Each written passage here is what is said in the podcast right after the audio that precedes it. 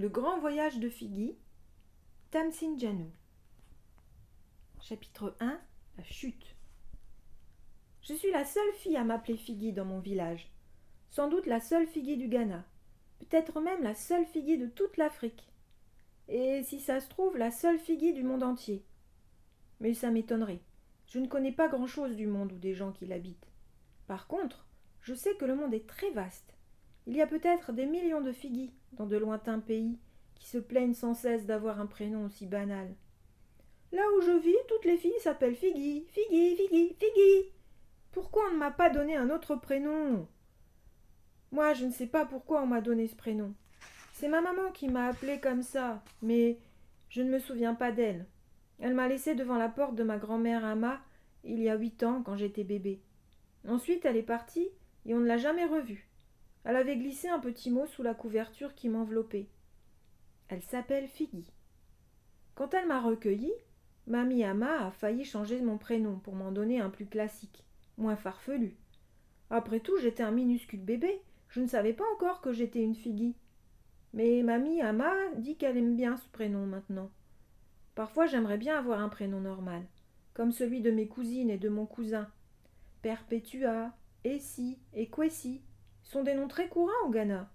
Quand Mamie Ama nous présente tous les quatre à des gens qu'on ne connaît pas, ils font la grimace en entendant mon prénom. Ensuite, ils ont toujours la même réaction. Répète un peu. Figgy. Puis ils s'en vont en marmonnant. Drôle de prénom. Mon oncle, le père de mes cousines et de mon cousin, a un prénom normal, Philémon. Il vit à Accra, la plus grande ville du Ghana, mais il revient au village tous les deux mois. Il nous rapporte des bonbons et des jouets. La femme d'oncle Philémon avait un prénom normal, elle aussi, mais elle est morte il y a quelques années en mettant ici au monde. Même ma chèvre, ma meilleure amie, a un prénom ghanéen très courant, Kwame, parce que c'est moi qui l'ai appelée comme ça. Avant ce n'était pas ma chèvre.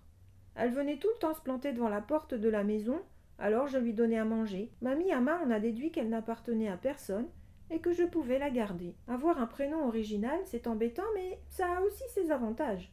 Par exemple, si je m'appelais Perpétua et que j'entende quelqu'un parler d'une certaine Perpétua, je me dirais peut-être qu'il parle d'une autre fille. Il y a tellement de Perpétua au village. Mais quand j'entends quelqu'un parler de Figgy, je dresse l'oreille et j'écoute attentivement. Je sais qu'on parle forcément de moi, puisque je suis la seule Figgy du village, et peut-être même la seule Figgy du vaste monde. La première fois où j'ai vraiment été contente de porter un prénom aussi rare, c'était un de ces horribles jours où Mamie Ama devait me couper les cheveux. Je déteste qu'on me coupe les cheveux. J'espère toujours que Mamie Ama oubliera de le faire, mais ça n'arrive jamais. Une fois par mois, elle me cloue sur un siège et démêle tous mes nœuds. Ensuite, elle me coupe les cheveux et me fait des tresses, toutes petites et très très serrées. Je n'aime pas qu'on me coupe les cheveux parce que je rêve de les avoir longs. C'est ce que je souhaite le plus au monde. Non, ce que je souhaite le plus au monde, c'est d'avoir un nouvel œil gauche. Je l'ai perdu quand j'avais deux ans. On m'avait interdit d'attiser le feu, mais j'ai désobéi. D'après Mamie Ama, j'étais déjà très effrontée, même toute jeune. Bref, j'ai fait un faux mouvement, et je me suis enfoncé la pointe brûlante du tisonnier dans l'œil. Ça m'a fait un mal terrible, et il a fallu m'enlever mon œil gauche. Mais revenons à mes cheveux. J'aimerais avoir de longues nattes pour les faire virevolter. Mais mamie Ama trouve que les nattes courtes sont d'un entretien plus facile. Quand on a les cheveux courts, les poux et autres bestioles n'ont pas la place de s'y cacher. Je ne suis pas convaincue par ces arguments. J'ai quand même envie d'avoir les cheveux longs. Donc, mamie Ama discutait de poux dans notre dialecte, le twi. On parle twi à la maison, mais à l'école, on est obligé de parler anglais. Et moi, je discutais de cheveux longs, et comme d'habitude, on n'était pas d'accord.